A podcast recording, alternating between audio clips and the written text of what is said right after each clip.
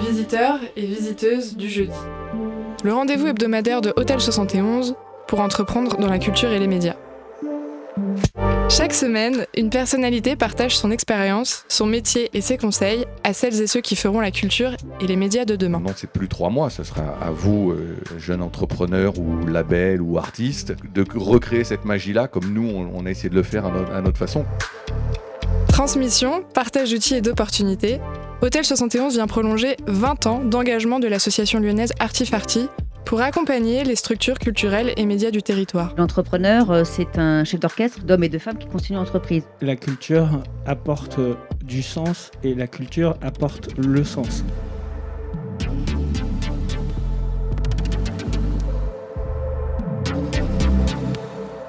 Visiteurs et visiteuses du jeudi, c'est une heure de discussion libre avec un ou une invitée au parcours inspirant et ça commence maintenant. Eh bien, bonsoir à toutes et à tous et bienvenue à Hôtel 71, qui est la, maison d'Artifarty, association qui organise notamment le festival Nuit Sonore, les forums European Lab et beaucoup d'autres activités qui portent aussi des coopérations européennes.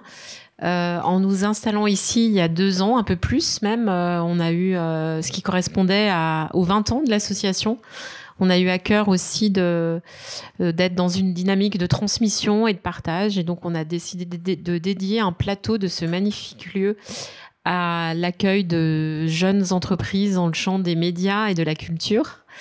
Et progressivement, cet incubateur a, a, été dédié aux médias émergents grâce à un soutien de la DGMIC, du ministère de la Culture. Euh, et l'accompagnement des structures culturelles s'est poursuivi à travers le comptoir de services avec le soutien de la métropole de Lyon. Euh, donc il y a tout un programme d'accompagnement et de formation auprès des, entreprises des, de presse, des entreprises médias, pardon, et d'accompagnement des structures culturelles. Et un des, formats d'accompagnement euh, s'appelle visiteurs et visiteux ou visiteuses du jeudi. C'est toutes les semaines, ici même, euh, on a le plaisir d'accueillir une personnalité euh, dans le champ euh, de la culture ou des médias, alternativement. Je sais pas trop où on va te, on va te caser, Stéphanie, mais et donc l'idée, c'est de voilà, de aussi de profiter la présence de cette personnalité pour avoir des temps de rencontre un peu privilégiés avec nos résidents au sein d'Hôtel 71. et puis de l'accueillir pour une conversation qui est un format tout simple. Euh, ça dure une heure et quart maximum. Euh, et on est là surtout pour euh, écouter notre invité dans le récit de son parcours. c'est vrai qu'il y a une dimension de storytelling toujours intéressante parce que ceux qui suivent effectivement ce format sont souvent voilà, des jeunes professionnels, parfois des étudiants, et sont toujours intéressés à savoir comment on trace son chemin euh, dans, le secteur de la culture ou des médias? Est-ce que voilà, il y a des voies toutes tracées? Est-ce que en termes de formation euh, euh, il y a des modalités d'accès dans ces métiers qui sont plus faciles? Ou est-ce que c'est une histoire de rencontre d'opportunités? Voilà. Donc dans ce ce format des visiteurs visiteuses ce soir du jeudi on a vraiment le grand plaisir d'accueillir Stéphanie Ampart euh, qu'on a eu, nous, qu'on a rencontré à Arles, euh, aux rencontres euh, Agir pour le vivant, parce que c'est un sujet que, notamment la question du vivant, que tu, qui te préoccupe beaucoup. Tu étais là notamment pour produire des podcasts. Parmi tes multiples activités, je vais citer celle qui concerne So Good, puisqu'au sein du média So Good, tu t'occupes des partenariats et des réseaux activistes. Euh, mais quand j'ai regardé ton LinkedIn, euh, j'étais assez impressionnée parce qu'il euh, y a 19 activités qui sont recensées. Donc, c'est pas évident, voilà, et, que tu sembles continuer à mener simultanément. Et dans la façon dont tu te définis sur ton profil, notamment, il y a plein de mots assez étonnants, intéressants. je vais citer par exemple celui de fée influenceuse, de moonlighteuse, de conspiratrice positive, de connecteuse, de. Hmm, alors, ça. Ah oui, entremetteuse en scène. Voilà. Mais mon préféré, sans doute, c'est celui de ferry activiste.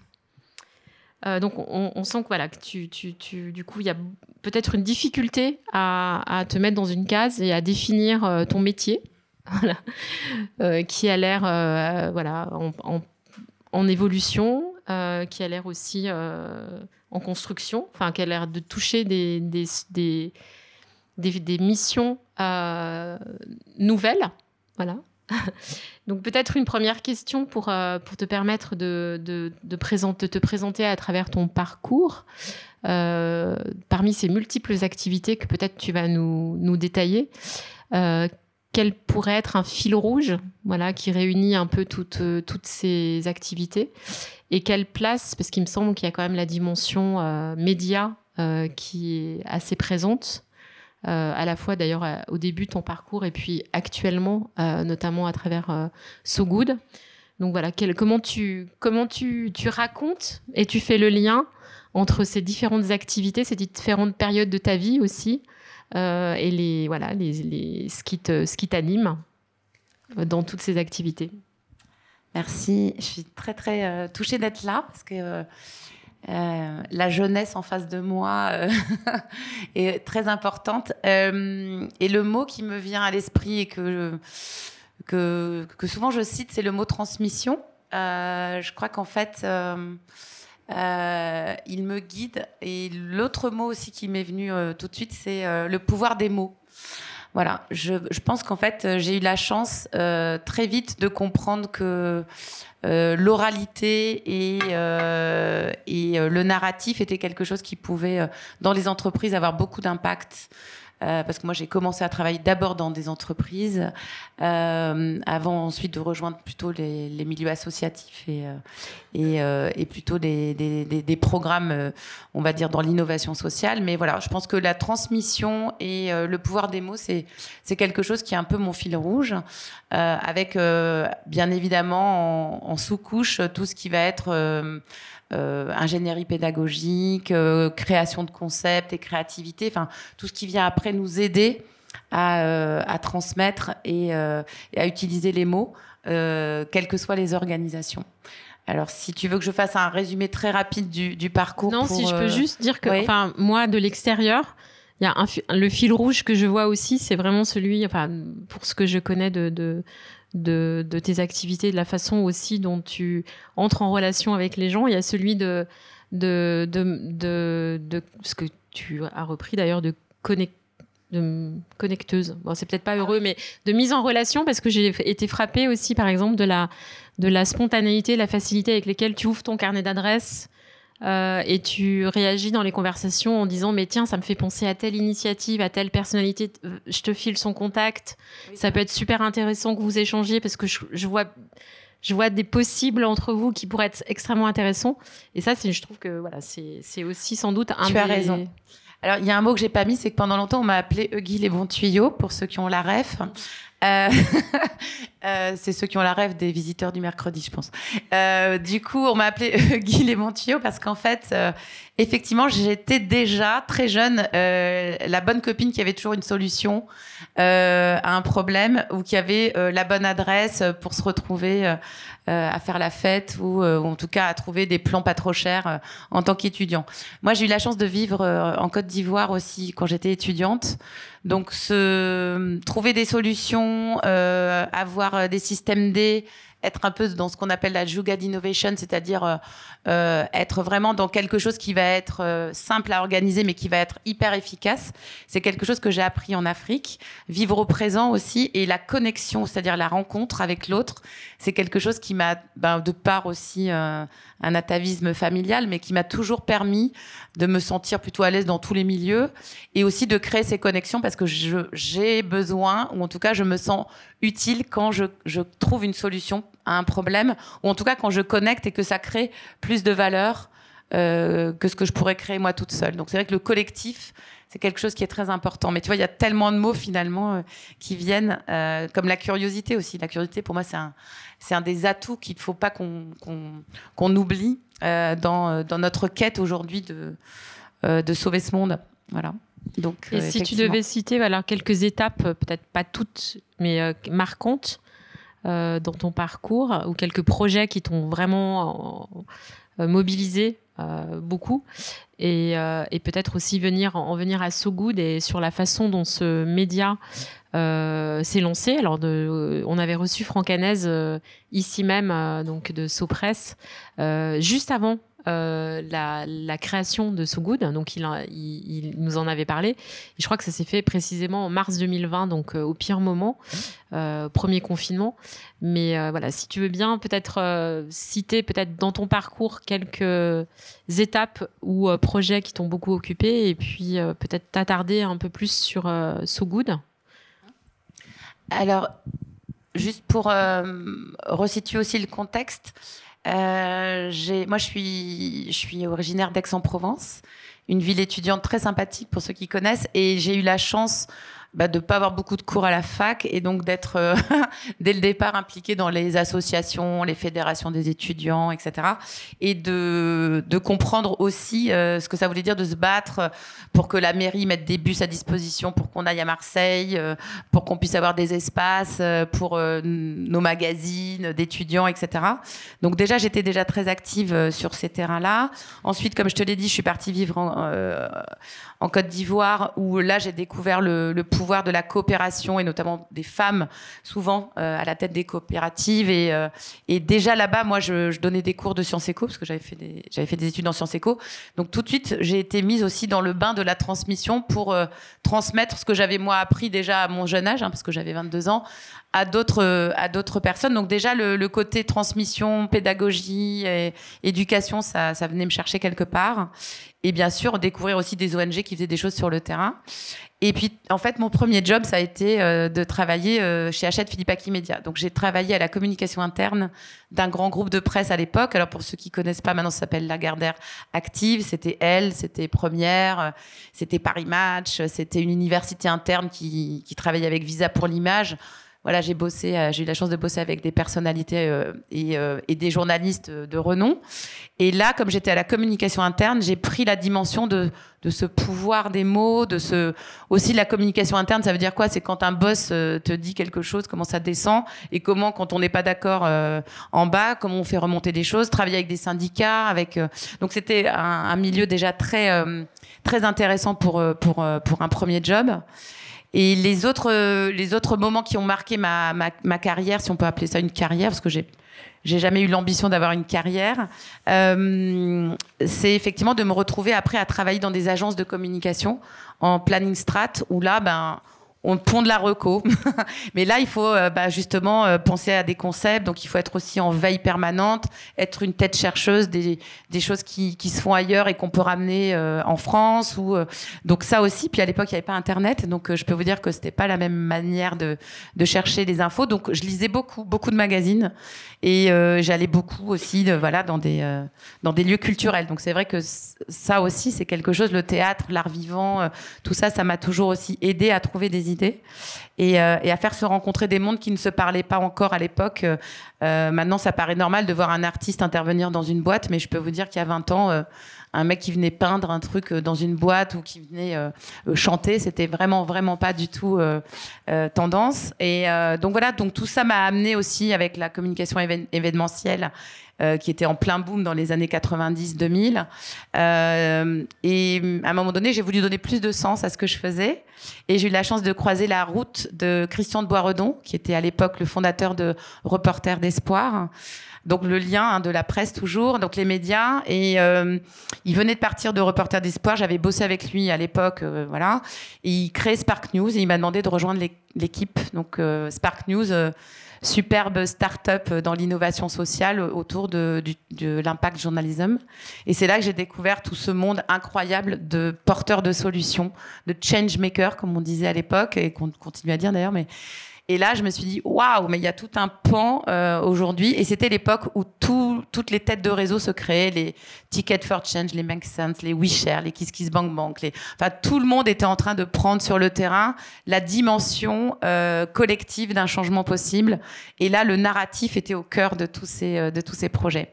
Donc, euh, voilà, j'ai eu la chance d'accompagner donc euh, quelques années Spark News et puis après j'en suis partie parce qu'en fait je crois que je suis une lanceuse de projet. J'aime bien arriver finalement malgré moi au début de cette étincelle pour reprendre un peu le mot Spark. J'arrive je mets un peu le feu. Euh, et après, euh, bah, effectivement, je pense qu'il faut que j'aille voir ailleurs parce qu'en fait, je pense que j'ai une utilité à reconnecter différemment. Donc après, j'ai été une étincelle chez Vivatech euh, parce que j'ai amené l'innovation sociale, notamment euh, euh, à l'époque où on parlait pas encore de Tech for Good. Donc j'ai eu la chance de faire tout le, le design du programme avec une équipe formidable et c'était déjà les échos. Donc je- il y avait quand même une continuité parce qu'avec Spark News on avait fait des choses avec les échos. Ensuite euh, j'ai travaillé sur des, des programmations dans d'autres gros événements. Euh, j'ai eu la chance aussi d'accompagner Osons la France, de connecter des bâtisseurs, euh, des startups françaises avec des grands groupes. Donc c'était déjà aussi les prémices un peu de, de, de, grands programmes comme comme après aujourd'hui on a Change Now par exemple. Et en fait, euh, bah, très vite, je me suis retrouvée à être embarquée dans un projet incroyable euh, qui s'appelait The Camp. Euh, où là, effectivement, j'ai renoué avec mes, amours de la pédagogie et des, jeunes. Ça s'est arrêté pour moi il y a deux ans et ça s'est arrêté parce qu'en fait j'ai eu la chance de renouer avec Loïc Ivikel qui était à l'époque donc chez Ulule qui euh, tous les jours recevait des projets formidables sur la plateforme et qui euh, s'est dit mais en fait qu'est-ce que je peux faire de, ces belles histoires? Euh, on a réfléchi ensemble je l'accompagnais sur les notions d'impact à l'époque et il connaissait très bien Franck Annès donc euh, de Sopress. Ils ont fait un, dîner ou un déjeuner je sais plus et euh, l'idée de So Good est, est, est partie de là et on a eu, euh, on s'est dit, bah, on va voir si notre euh, notre public est, au rendez-vous. Donc, on va lancer une campagne de crowdfunding, et c'est ce qu'on a fait. Voilà. Donc ça, c'est pour le parcours jusqu'à jusqu'à. Euh, tu, cites- tu as cité plusieurs fois, et ça, ça transparaît aussi dans ton parcours, le mot impact, celui de solution. Par ailleurs, tu parles aussi souvent de, de la dimension optimiste. Euh, c'est vrai que c'est tout un champ aussi euh, dans, le, domaine des médias, euh, le journalisme qu'on appelle parfois le journalisme de solution ou à impact. Est-ce que tu peux expliquer de quoi il s'agit et, quel regard tu portes aussi sur, l'évolution de ces médias? Je ne sais pas si tout le monde en fait euh, voit de quoi il s'agit, mais je pense qu'il y a un certain nombre en tout cas de résidents euh, à Hôtel 71 qui sont sur ce, sur ce champ d'ac- d'action en fait, hein, vraiment. Tout à fait. Alors, la, frontière aujourd'hui entre impact journalisme, journalisme de solution, euh, je vous engage à regarder le très beau documentaire de Anne-Sophie Novelle, euh, qui est sur une plateforme que vous pouvez donc retrouver très facilement. Je crois que c'est le, le, je sais jamais dans quel ordre c'est, c'est Le Monde, les médias et moi. Euh, et elle, elle explique bien qu'aujourd'hui, euh, plus que jamais, on a aussi bien besoin de journalistes activistes et engagés qui viennent euh, montrer qu'aujourd'hui on peut faire du journalisme très euh, très différemment que ce qu'on faisait il y, a, il, y a, il y a quelques années. Donc je parle de Mediapart, je parle de voilà de, de différentes approches. euh, voilà. Ensuite il y a euh, ce qu'on appelle le journalisme de solution qui est censé inspirer pour susciter l'action. C'est-à-dire qu'on on est là pour non pas montrer ce qui va pas, mais plutôt montrer les solutions qui viennent répondre à un problème. Et comme disait d'ailleurs souvent Christian de Boiredon, c'est que on n'est pas des bisounours et on n'est pas là pour dire que le monde est formidable. Euh, on est plutôt là pour essayer de, montrer plutôt euh, euh, les, parties dites optimistes, pour reprendre effectivement ce mot-là, mais c'est-à-dire de, de garder de l'espoir parce qu'en fait, il y a des gens qui arrivent à trouver toujours, au-delà des solutions, à trouver des moyens de bifurquer. Moi, j'aime bien cette notion de bifurcation euh, pour arriver à un impact. Voilà.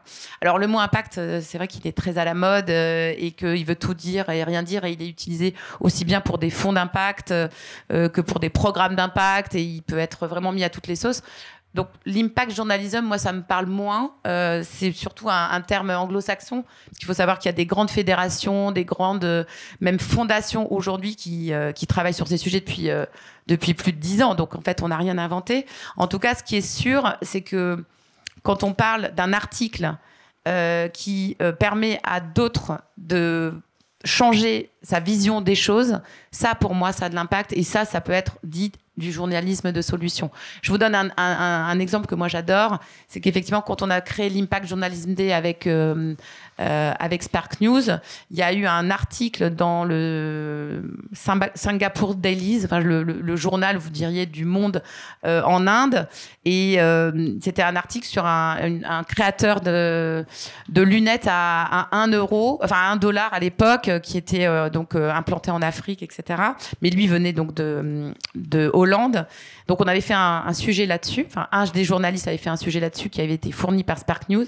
Et il y a quand même le, le, directeur monde de Essilor qui lit ça en Inde dans son salon. Et, euh, qui a appelé la rédaction pour avoir les coordonnées de, cette personne-là. Ils ont, ils ont créé ensemble une, voilà, une joint venture et ils ont euh, et réussi à créer un projet qui a pu euh, permettre à, à, des associations de pouvoir distribuer des voilà. Et ça c'est ça qu'on qu veut c'est que derrière ça puisse créer de l'impact et donc euh, à partir d'une solution voilà. Après euh, quand vous lisez un article et que ça vous donne envie de bouger ou de faire des choses c'est un peu ce qu'on essaye de faire aujourd'hui avec So Good. Voilà. On n'est pas pour dénoncer on n'est pas là pour dénoncer on, est vraiment là pour mettre tout le monde autour de la table et faire émerger des initiatives, des projets ou des, personnalités qui elles-mêmes créent euh, cet engouement. Et euh, pour revenir à So Good, comment, on fait dans un média euh, tel que celui-ci qui n'a pas de publicité, qui est un média papier, euh, pour trouver un modèle économique? Tu as parlé de la campagne de crowdfunding qui avait été menée avec, avec Ulule, pardon. Euh, je sais que tu, toi, tu es à l'endroit des partenariats, donc euh, des relations aussi avec les entreprises et les privés qui sont une source de, revenus pour le média. Comment, en fait, se construit le modèle économique de, de alors, effectivement, c'était un pari fou, hein, ce, ce. Euh, parce que au-delà au du fait qu'on n'ait pas de pub, on a aussi un papier recyclé, de l'encre non polluante. Euh, quand on envoie à nos abonnés, on n'a pas de, de blister. Donc on a voulu aller jusqu'au bout de la démarche. Mais avant ça, effectivement, comme on avait quand même euh, un, un des directeurs du LUL, on a quand même euh, testé notre marché, ce que j'engage d'ailleurs beaucoup de gens à, à, faire pour tester un, projet. C'est effectivement, on a testé d'abord notre marché sur euh, la plateforme de crowdfunding Ulule et euh, pour se dire, est-ce qu'aujourd'hui le grand public est prêt à avoir ce, ce genre d'informations parce qu'on a les copains comme Oui Demain, Socialterre, euh, qui, a, qui avaient déjà euh, euh, pris euh, cette dimension de l'information positive, mais plutôt sur du B2B. Euh, on a des, des, d'autres, d'autres magazines qui étaient plus précis, soit sur le futur, comme Uzbek Erika, etc. Donc nous, on s'est dit, nous, on veut faire un magazine pour le grand public. Ça, je le redis plusieurs fois parce que effectivement, c'est ce qu'on essaye vraiment de, euh, de faire. Et on s'est dit, bah, on va aller sur une plateforme de, de, crowdfunding tout de suite pour voir si on rencontre notre public. Le Covid étant arrivé, ben, on a eu euh, à la fois euh, cette chance d'un élan aussi d'envie d'avoir des informations positives. Donc, on a eu tout de suite, effectivement, la chance d'avoir donc ces 15 000 abonnés qui nous ont permis de pouvoir bah, tout de suite euh, imprimer notre, euh, notre magazine. Donc le magazine est un trimestriel. Donc là, on a prévendu des abonnements pour être sûr de pouvoir au moins sortir trois numéros par an. En tout cas, on était sûr de pouvoir euh, fournir les magazines jusqu'à la fin de l'année. Donc ça, ça a été le premier, entre guillemets, business model. Ensuite, bah, on, on a réfléchi parce qu'on pensait pas que ça marcherait aussi bien, mais en même temps, on sait qu'un premier magazine, ça marche toujours très bien euh, si on si on fait de la pub. Avec euh, avec Sopress, on avait quand même un, un process euh, dans les kiosques, un relais de communication qui était quand même déjà très rodé. Et puis sur les réseaux sociaux, on a, on des agences aussi qui nous ont accompagnés en pro bono. Donc euh, on a vraiment fait marcher le, réseau. Euh, personne ne se rémunérait à l'époque. Et euh, juste l'équipe de rédaction et, voilà, l'achat du papier, les imprimeurs, etc. Et là, on s'est dit, bon, bah, maintenant, comment est-ce qu'on peut être un vrai projet qui embarque tout le monde. C'est-à-dire qu'il n'y a pas les méchantes entreprises, il n'y a pas les gentils activistes, il n'y a pas les super assos et les gentils changemakers, il y a tout le monde autour de la table. Il faut savoir que chez Sopress, les journalistes sont généralistes, c'est-à-dire qu'ils travaillent aussi bien le matin sur SoFoot que l'après-midi euh, pour Society, etc. Donc on n'a pas pris des journalistes engagés, activistes, on a les journalistes d'une rédaction qui fonctionne bien, avec une culture d'entreprise qui est celle de Sopress. On est allé chercher des entreprises qui avaient envie de soutenir un projet avant même que le média sorte quand même. hein, c'est ça qui est intéressant. Et des abonnés, c'est-à-dire des futurs lecteurs qui ont aussi qui se sont aussi abonnés sans, sans avoir vu le magazine quand même. Donc ça, c'est chouette parce que c'est des gens curieux et nous, c'est ça qui nous intéresse. Et donc, en fait, les entreprises, alors moi, je ne suis pas en charge des, des partenariats entreprises, mais plutôt des, des partenariats dits euh, euh, stratégiques autour de l'écosystème. Mais du coup, on, est, on, les a intégrés aussi euh, dans, dans cette réflexion avec nous pour dire, bah voilà, demain, si on vous demandait un membership, parce que vous n'aurez pas de pub dans le magazine, qu'est-ce que vous aimeriez avoir? Des abonnements pour vos salariés euh, être présent pour réfléchir avec nous euh, euh, sur des sujets, euh, monter des ovnis éditoriaux. Euh, et très vite, on, est, on en est arrivé à, à- à réfléchir justement à des formats éditoriaux très, très spécifiques. Donc, on a un format qu'on a développé l'année dernière avec Change Now qui s'appelle Maker Stories. On a très vite, on est très vite allé sur les podcasts et la radio en fait, hein, qui est né euh, tout de suite dans la foulée.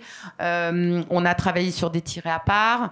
Euh, on a réfléchi avec eux sur, sur, sur des sujets pour trouver et pour venir et intervenir dans les entreprises. Et c'est comme ça qu'on a pu créer ce lien particulier et intime avec, euh, avec des entreprises, euh, des grosses entreprises comme des plus petites. hein. ça va aussi bien, euh, voilà, à l'époque du slip français et l'ITA, pour ceux qui connaissent Eva Sadoun, à des entreprises comme Bouygues ou LVMH et, et, bien- d'autres.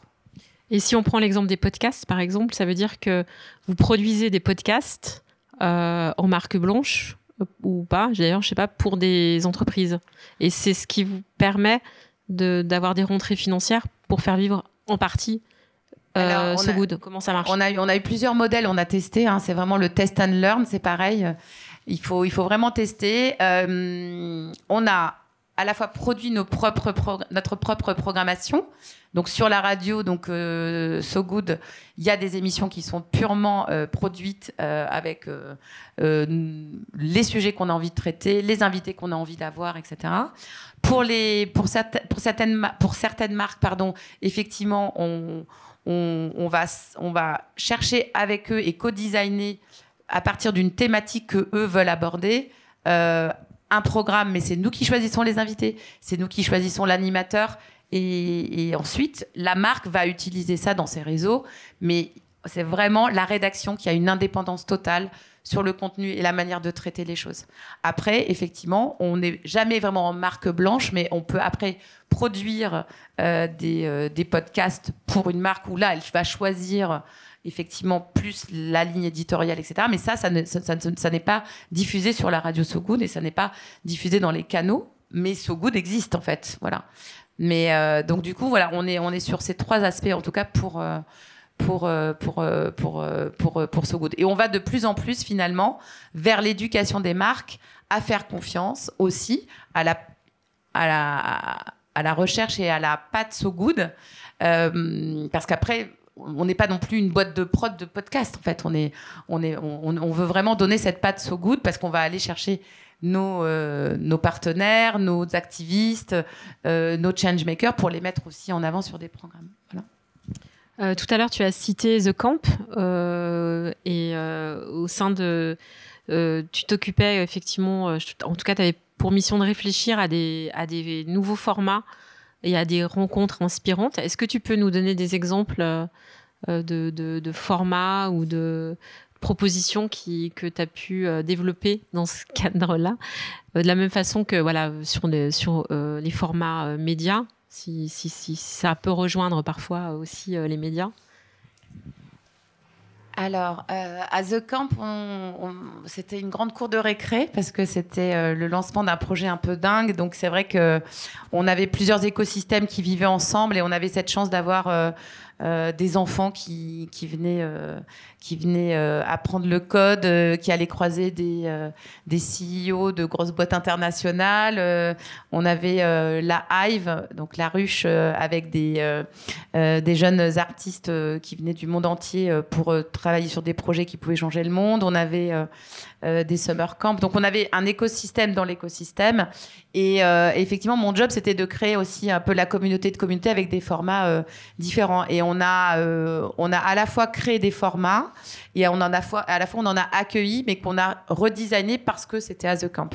Donc pour vous en citer quelques-uns, effectivement, euh, il y a un, programme que j'ai monté euh, qui venait des États-Unis qui s'appelle Hatch. Je sais pas si je prononce bien, ça veut dire éclore en anglais, donc c'est euh, avec un H, qui était très intéressant puisqu'en fait on mélangeait des jeunes leaders. Euh, ça pouvait être vous, hein, c'est-à-dire des jeunes créateurs de, euh, de start-up ou euh, d'associations qui avaient une idée. Et donc, on avait 50 jeunes leaders mélangés avec 100 euh, thought leaders, comme, euh, comme ils disent aux États-Unis, qui, eux, ont déjà fait leurs preuves, euh, qui sont soit à la tête d'incubateurs ou qui ont déjà une grosse boîte, qui sont philanthropes, euh, ou en tout cas des gens qui sont dans le changement, mais ça peut être aussi des artistes, des poètes. Donc, c'était assez, euh, assez varié.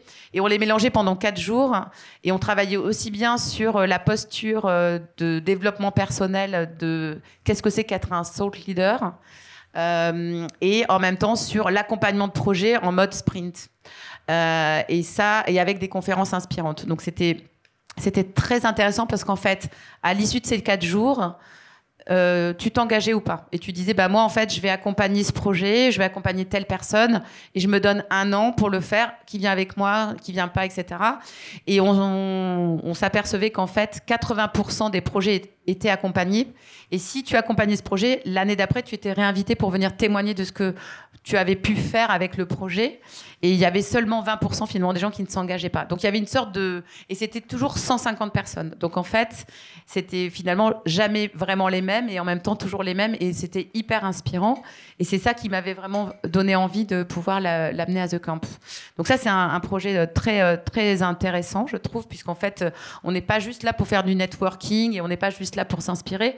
On s'engage et en plus, si on fait bien son job, entre guillemets, on est réinvité l'année d'après pour venir euh, en tant que speaker, pour raconter l'histoire de, ce parcours.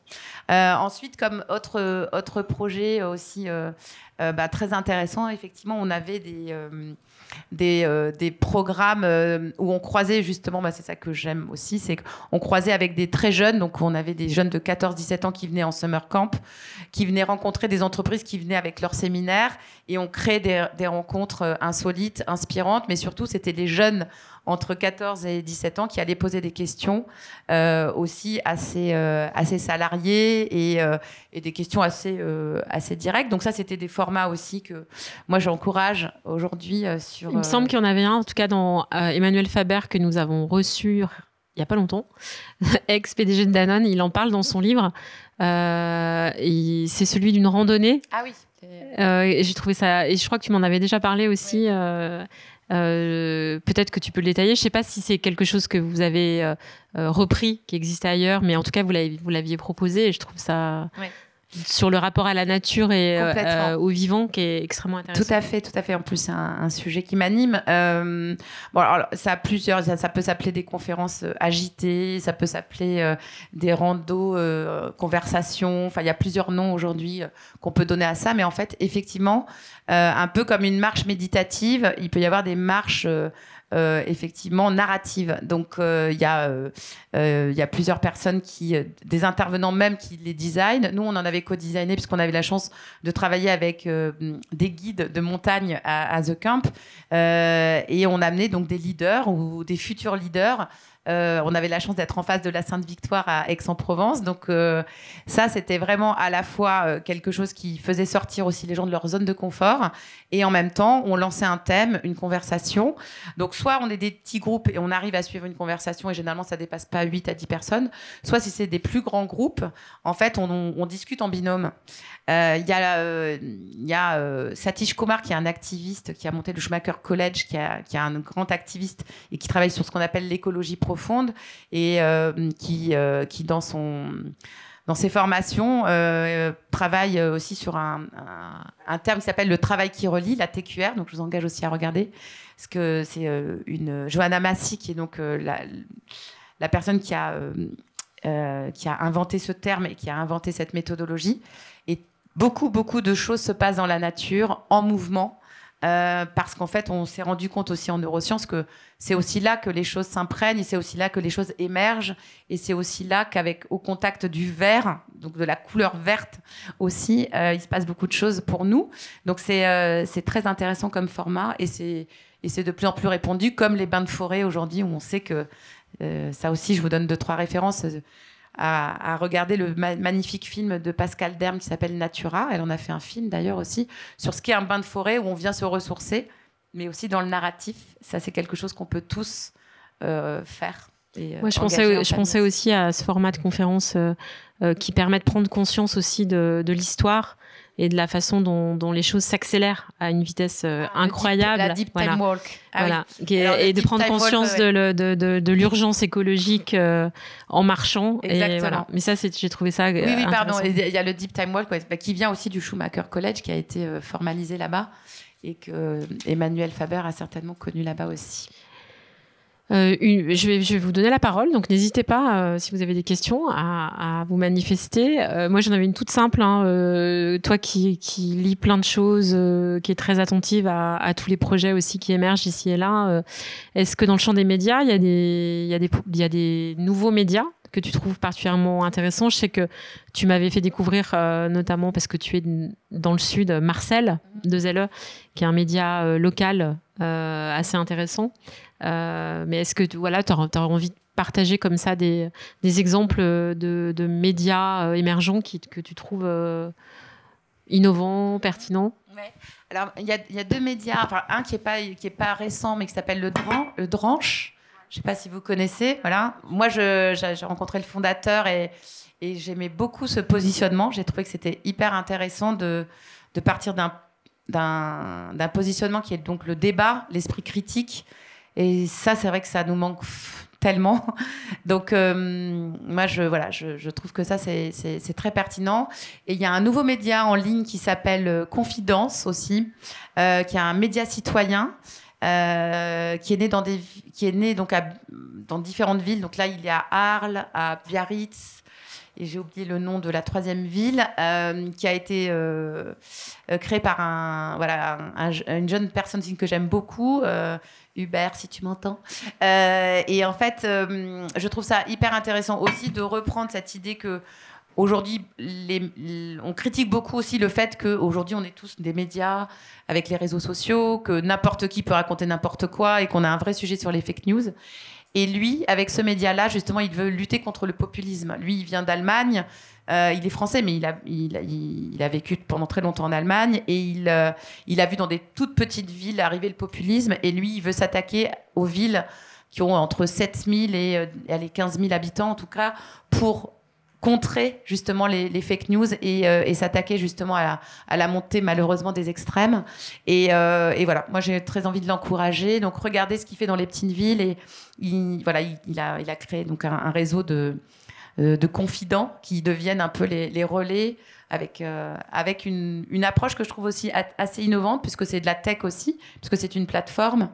Et voilà, je sais qu'il est en train de travailler sur d'autres choses aussi. Donc, donc voilà les, les- les deux exemples qui me viennent euh, en tête.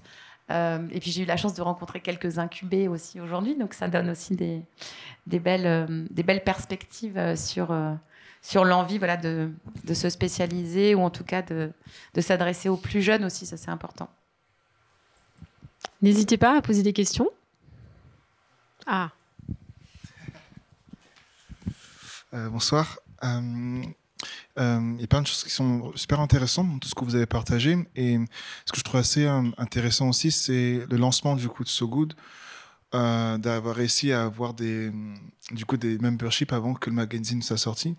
Euh, comment est-ce que vous avez intéressé les gens à, se dire ok je vais, je m'engager dans cet éditorial ou ça me paraît intéressant avant même que le il y a un, un support euh, comment est-ce que Alors, il y a une technique qu'on a, enfin une technique, une méthodologie, pardon, euh, dans les réseaux, dans les, dans les campagnes de crowdfunding, c'est qu'on travaille par cercle.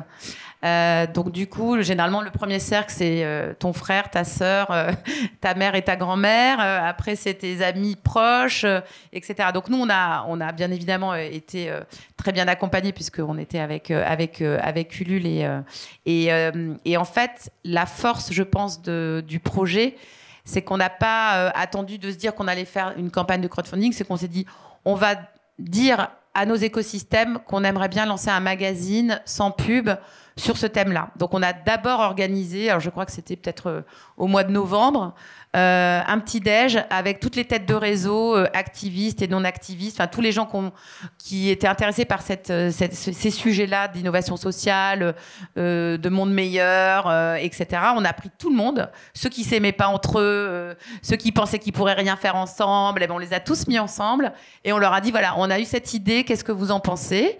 Donc il y a eu beaucoup de débats, mais on a bien vu qu'en fait il y avait quand même 99% des gens qui disaient ah oui pourquoi pas.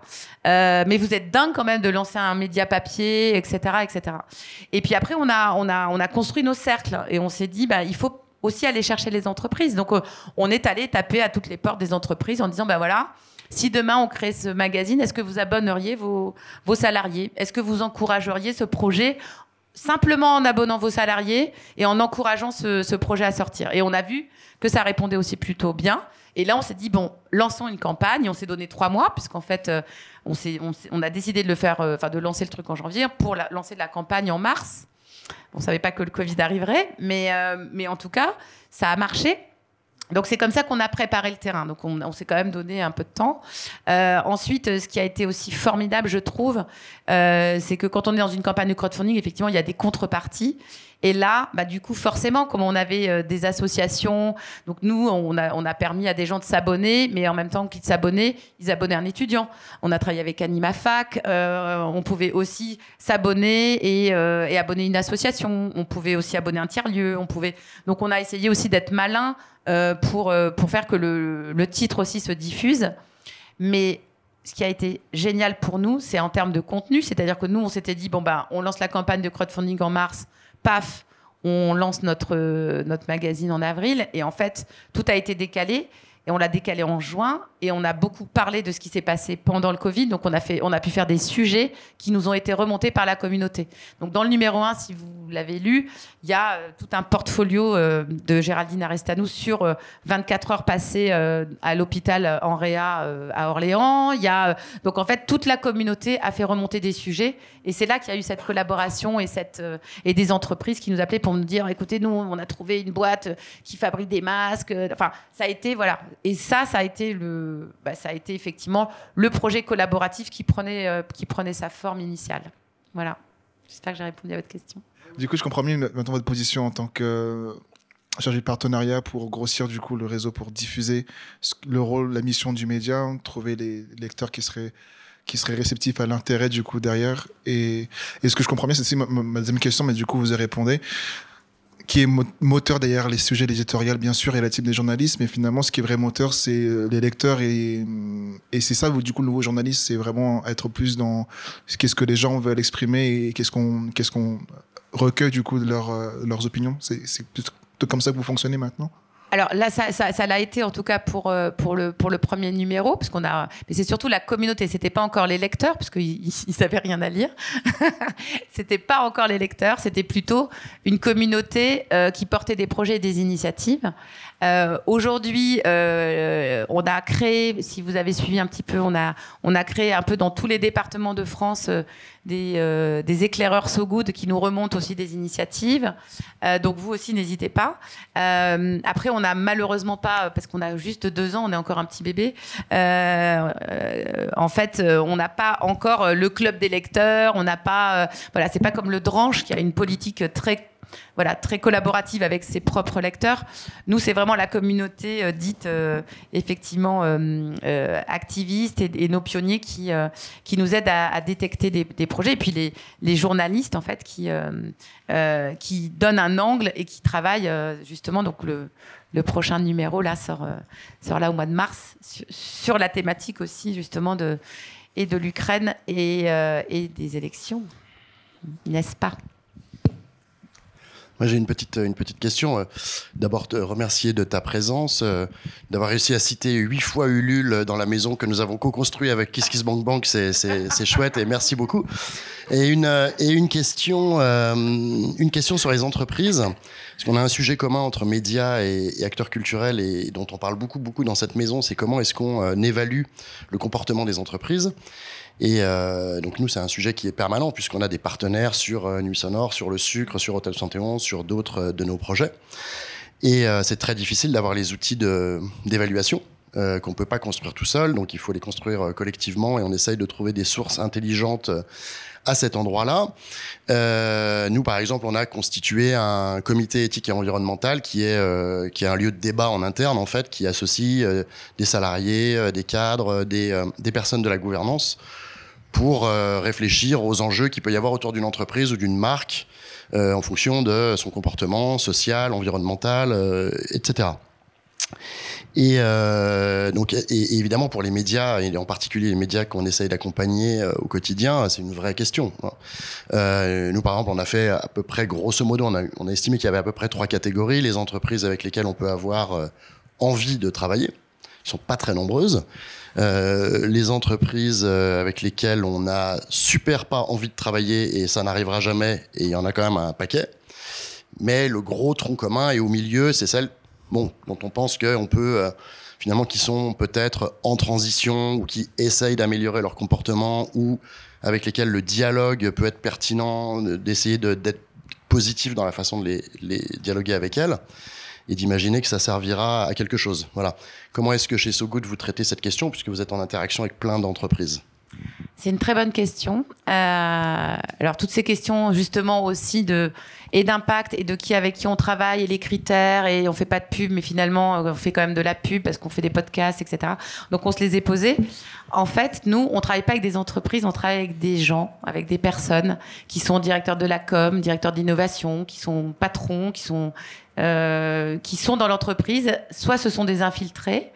Euh, je ne la citerai pas, mais il y a une directrice de la communication d'un des groupes avec qui on travaille qui me dit souvent, bah, si j'étais pas moi là à cette place-là et que c'était quelqu'un qui qui avait pas cette notion moi et cette dimension que moi j'ai envie d'insuffler dans l'entreprise, ça serait pire. Donc en fait, on travaille d'abord avec des gens avec qui s'est passé une rencontre. Euh, et on n'a pas choisi les entreprises en fait.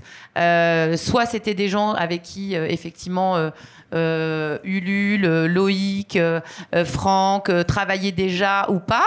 Alors je redis Ulule, mais je, je fais un gros bisou à Kiss Kiss parce que dans le magazine So Good, on parle aussi de campagne qui se passe chez Kiss Kiss. Donc euh, on n'a pas de souci avec ça et on, est, on se sent vraiment super, super cool et pas, pas de souci. En tout cas, ce que, ce que je veux dire, c'est que effectivement, c'est important de, de se dire avec qui on travaille et comment on peut avoir un impact, même s'il est sur les six mois qui arrivent et pas sur les dix ans, mais on aura fait, on aura essayé d'avancer parce que si on exclut trop, à un moment donné, on pourra pas non plus y arriver. Après, moi, je pense que c'est pas que les entreprises qui ont la solution, c'est pas que les, les ONG, c'est pas que les associations, c'est pas que les institutions et les gouvernants, mais on voit bien qu'il y a quand même besoin de tous se mettre à un moment donné aussi autour de la table. Et par rapport à la mesure d'impact, c'est ça qui est chouette aussi, c'est qu'on arrive à mesurer aussi comment c'est dans les entreprises, justement, après, il y a des choses qui se passent en fait. C'est que ben, on nous demande d'aller peut-être un peu plus loin, on va creuser des sujets et on change, euh, on change aussi la vision d'un sujet à l'intérieur même d'une entreprise. Après, euh, euh, on va après chercher les copains qui, eux, sont des, euh, des boîtes en conseil en transition ou des boîtes en conseil en transformation, parce que ça, c'est pas du tout notre métier. Mais en revanche, si on peut déjà mettre une première, entre guillemets, si on peut déjà garder la porte ouverte pour que les entreprises commencent à se poser des questions autour de ça, c'est un peu notre job, au-delà de l'information, de l'inspiration, de d'ouvrir la porte vers, euh, vers l'action. Donc on, on travaille d'abord euh, effectivement. Alors effectivement, on a fait aussi notre liste de- d'entreprises avec lesquelles on veut pas du tout travailler. Euh, mais c'est vrai que tout est critiquable. hein. Après, ça dépend, ça dépend où on regarde et comment on le regarde. En tout cas, c'est pas pire que d'avoir effectivement un magazine qui effectivement ne travaillerait pas directement avec une entreprise. Nous, on a un lien d'intimité quand certains magazines mettent juste une page de pub. Je sais pas ce qui est mieux, franchement. On n'a pas, euh, on n'a pas, euh, on n'est pas dans le jugement par rapport à ça. Nous, on a testé et peut-être que ça ne durera pas, mais en tout cas, on a testé euh, ce modèle-là pour essayer aussi d'accompagner les entreprises. Et au moins, on sait que ces messages rentrent dans l'entreprise. Voilà. Tu, tu me disais d'ailleurs tout à l'heure que tu t'étais inspiré d'un format qui avait été développé par les échos à un moment, mais je crois que d'ailleurs Vincent, tu y avais participé. La il y avait un- relève. Un certain nombre d'acteurs de la société civile, euh, voilà, qui étaient à qui on demandait de, bah d'assurer en fait la, enfin, la, conférence de rédaction et euh, de définir le contenu euh, du journal et de produire en fait soi-même des articles et qui tu t'es inspiré de, ce, de cet exemple pour développer effectivement un, format à So Good qui semble-t-il a bien fonctionné. Oui, alors c'est pour rappeler aussi que le changement de posture, il est essentiel aujourd'hui. Si on ne sait pas changer de posture et de temps en temps euh, juste enlever ses lunettes et se dire attends mais est-ce que quand je regarde comme ça et quand je regarde comme ça je vois la même chose Euh, Le changement de posture c'était essentiel pour nous.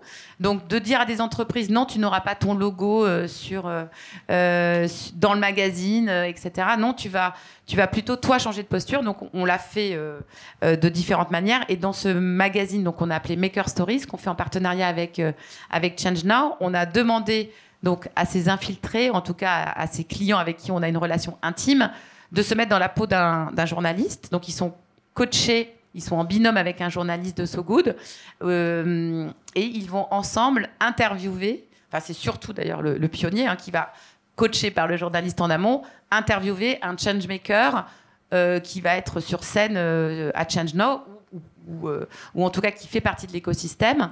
Et, euh, ensuite, c'est lui qui rédige l'article, donc euh, qui est relu effectivement par le journaliste, mais c'est quand même lui qui bosse, qui écrit l'article, qui recommence sa copie et que ça va pas et qu'on recommence, et, qui, voit bien aussi le travail que ça demande si on lui dit que c'est plutôt une interview, une interview croisée, si c'est plutôt un reportage, si c'est plutôt un portrait, qui va aussi choisir l'icono avec, avec la conf de rédac, etc. Donc on les a fait changer de posture, on les a mis aussi devant le fait de savoir poser des questions, de savoir... euh, de savoir analyser une réponse, euh, etc. Donc voilà. Donc ça a bien marché l'année dernière et on refait ça. Donc euh, ça sera ça sera distribué sur Change Now là. bah, ça commence le 19 mai et, ensuite ça sera encarté dans un de nos magazines cet été. Voilà. Juste une- remarque, puisque tu as cité cette excellente initiative des échos sur, sur la relève. Euh, pour euh, rappeler un tout petit souvenir, c'est juste peut-être pour, pour conclure, parce va pas, ça va pas tarder d'être euh, l'heure. Et puis on, on accueille Georgia qui bosse avec nous sur le, le magnifique projet Reset et qui vient de me dire qu'elle était une lectrice permanente de So Good, donc c'est quand même et qui, qui vient de qui vient de Barcelone pour nous dire ça ce soir, donc c'est c'est quand même cool. Et, euh, et à l'époque de la, de la relève, moi j'avais effectivement eu l'insigne privilège de fait- faire partie de cette promo de, de 100, euh, qui était déjà, la mission était quand même assez comique, puisqu'il s'agissait de relever la France, hein, donc c'était quand, même, euh, c'était quand même assez drôle en soi. Et en fait, il y avait deux choses qui étaient tirées au sort, c'était les sujets et les binômes qui travaillaient sur les sujets. Donc moi, il y avait tout un tas de sujets qui me passionnaient. Il y avait, euh, par exemple... euh, pourquoi euh, François Hollande a raté le rendez-vous avec la jeunesse Faut-il supprimer le ministère de la Culture, etc. Et j'avais tiré un sujet sur euh, le- le- les difficultés économiques du secteur des montres suisses. Donc il y avait été vraiment une joie énorme dans le, le redressement national. C'était une bataille importante. Et euh, donc c'était le sujet que je connaissais le moins au monde. Et euh, il y avait aussi plein de gens géniaux avec qui j'aurais adoré écrire ce, ce papier, puisque donc on travaillait dans la salle de rédaction des Échos. Et là, j'ai- j'étais tombé sur Bolloré, voilà, ce qui était quand même un, ce qui était quand même un sketch énorme. Donc il fallait que j'écrive un papier avec Bolloré sur les montres suisses. Et là, j'avoue que je m'en suis jamais remis en fait. Voilà. Donc merci d'avoir rappelé. expérience. Ouais, ouais, non, mais je suis heureux que Anne Caro en parle ce soir. C'est c'est chouette, vraiment très très heureux. Alors, s'il n'y a pas d'autres questions, euh, je vous propose de poursuivre la discussion de façon informelle, puisqu'on a la chance d'être réunis autour d'un bar. Voilà. Donc, euh, et ça sera peut-être plus facile pour voilà de, de, de, questionner euh, Stéphanie euh, de façon un peu plus privilégiée. Donc, voilà, je vous invite à rester un moment pour. je crois que Stéphanie a encore une petite demi-heure avec nous, donc euh, à échanger avec elle. Et puis, je vous donne rendez-vous la semaine prochaine. Euh, non pas à Hôtel 71, mais à HIT, sur le foot court, juste derrière, pour un format un peu différent qui est euh, une table ronde autour de la place des femmes dans le domaine viticole. Voilà, donc ce sera jeudi prochain sur HIT. Et puis, très prochainement aussi, on, on communiquera sur la, la programmation de- des visiteurs du jeudi euh, sur les mois d'avril, mai, juin, donc jusqu'à l'été. Euh, et oui, on, on- Oh là on là. vous offre à boire en plus. Voilà. Moi, je voulais juste finir par une petite phrase que j'aime bien, là, que j'ai sur mon ordinateur, parce qu'en fait, je j'arrive pas à la retenir et pourtant je l'adore. Donc, si tu me permets de la, de la lire. Euh, pour construire un monde meilleur, il faut commencer par le raconter autrement. Voilà, je vous laisse méditer là-dessus. Euh, je pense que c'est très important, les mots qu'on emploie, euh, les histoires qu'on se raconte et celles qu'on raconte aux autres. Et c'est vraiment pour moi le grand sujet de ce 21e siècle. Donc, merci en tout cas, merci pour cette invitation. merci à toi, Stéphanie. Merci à vous. Au revoir. À bientôt. Bonne, bonne fin de soirée. Pour poser vos questions en direct ou rencontrer les personnalités invitées, n'hésitez pas à vous rendre aux visiteurs et visiteuses du jeudi à Hôtel 71, 71 KPRH à Lyon. L'événement est public, gratuit et ouvert à toutes et tous.